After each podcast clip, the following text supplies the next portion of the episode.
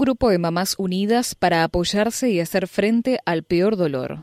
Les arrebataron la vida de sus hijos e hijas, reclaman justicia y se dan fuerzas para seguir adelante. Juntas encuentran la contención para transitar un duro camino. Resiliencia en su máxima expresión. Sentadas en una de las mesas de la Plaza Rivadavia, podrían ser amigas charlando de la vida, de sus expectativas y proyectos. Sin embargo, son madres que sufrieron el peor dolor que puede existir, que les arrebataran la vida de sus hijos o hijas. Esos encuentros periódicos sirven para darse fuerzas y recibir una palabra de aliento, para charlar sobre causas judiciales, cuestiones que aprendieron por obligación y hacerles sentir a la de al lado que van a estar cuando las necesite. Pamela Herrera, Patricia Paz, Silvia Almada, Elsa Ascar y Laura Moreno son parte del grupo que denominaron Mamás Unidas. El trágico suceso que a cada una le tocó vivir las reunió en el reclamo de justicia.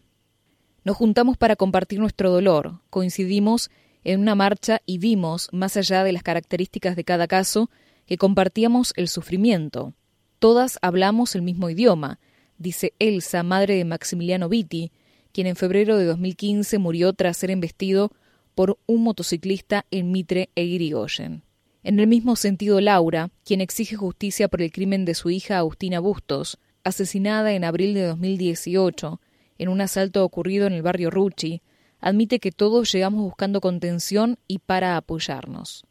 Sabemos que quienes estamos ahí pueden entendernos y comprender lo que se siente.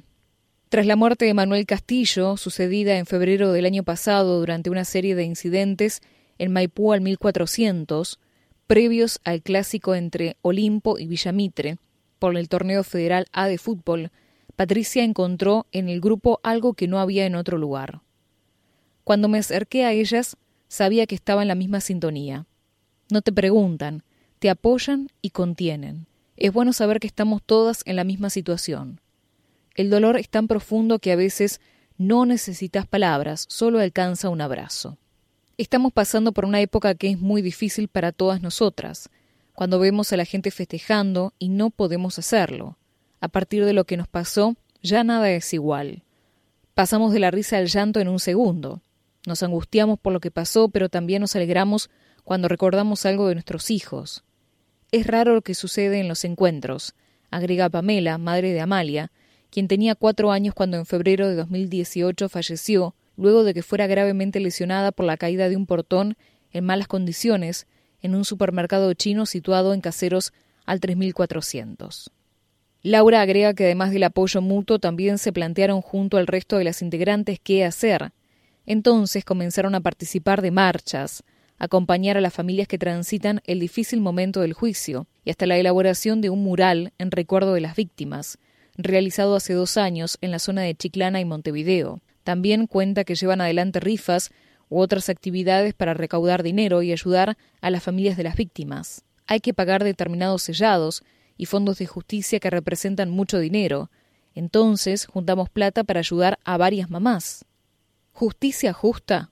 Las madres coinciden en que además de lidiar con el dolor por una pérdida irreparable, también deben luchar contra las trabas y obstáculos que coloca el sistema. Además de este dolor que vamos a llevar eternamente, tenemos que pararnos y exigir justicia. Hay que rearmarse de alguna forma. La justicia en nuestro país es un desastre. Las leyes están mal y encontrás, por ejemplo, penas muy exiguas para delitos culposos, menciona Pamela. Agrega que la sanción muchas veces no es justa, los imputados apelan y las instancias son interminables. En este sentido, Elsa sostiene que hay que seguir luchando para tener una justicia más justa. Hay que luchar para que los políticos escuchen y trabajen en cambiar las leyes. Hoy yo no creo en la justicia, solo creo en la de Dios. Nosotros no llegamos a un abogado si no lo contratamos. Asistencia a la víctima en Bahía Blanca no funciona, pero ellos, por los acusados, desde el momento que los imputan tienen un abogado de oficio y hasta eligen cómo ser juzgados, insiste Herrera. En el mismo sentido, opina Silvia, quien reclama que se esclarezca la muerte de su hijo Ángel, ocurrida en marzo de 2016, cuando cayó de un puente peatonal de Ingeniero White. Muchas veces la víctima se tiene que defender de diferentes situaciones, como me pasó a mí cuando decían cualquier cosa de mi hijo. A la justicia no le alcanza lo que decimos, entonces lo tenemos que demostrar con hechos concretos. En este sentido, varias cuentan cómo caminan las calles y golpearon puertas para localizar testigos que declaren en sus causas. Laura también menciona una situación por la que debe atravesar en su condición de familiar de una víctima. Es un camino de nunca acabar, donde siempre encontramos trabas. Yo, por ejemplo, estoy siempre luchando para que le saquen el celular a la persona detenida para el crimen de mi hija. Todo el año haciendo presentaciones y nadie puede hacer nada. Genera bronca que él suba videos de TikTok como mi hija de 15 años o que utilice Facebook tranquilamente. Intentar seguir. El momento que sigue la noticia que nadie quiere escuchar no es fácil. Más allá del esfuerzo y el intento por sobreponerse, la misión es complicada. En marzo van a ser seis años de lo de Ángel. Por momentos parece eterno y en otros que sucedió ayer. Cada movimiento en la causa, cada cosa que pasa, te ayuda de alguna manera a seguir adelante, reconoce Silvia. Laura admite que su vida se detuvo en el instante que supo lo que le había sucedido a Agustina. Yo me quedé ahí. Uno dejó de vivir y ahora hago las cosas mecánicamente, porque perdés noción de todo.